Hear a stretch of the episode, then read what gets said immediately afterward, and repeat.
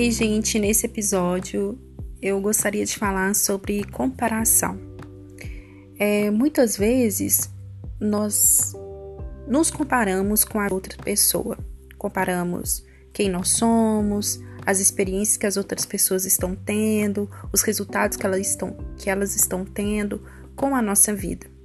Só que é aquele negócio é, da nossa vida, só quem sabe é a gente. Só quem sabe o que aconteceu, o que se passou, somos nós. E da mesma forma a outra pessoa. Só a outra pessoa sabe o que, que ela passou na vida dela. E eu tô falando sobre comparação hoje porque nós vivemos num mundo é, muito da internet, muito visual, onde nós estamos, quem tem rede social, né, está muito exposto a ver sobre o outro. E isso, querendo ou não, dá aquela sensação, puxa, de comparação, né? Acho que na grande maioria das pessoas.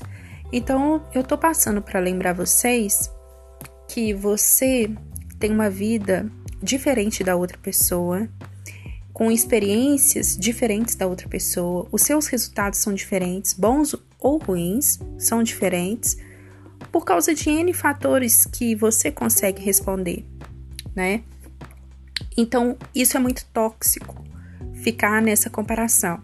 A única comparação saudável que você pode fazer é com você mesmo, com a sua versão do passado, com a sua versão de ontem.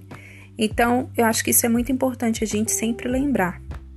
A mensagem hoje foi rapidinha, mas é isso. Um abraço.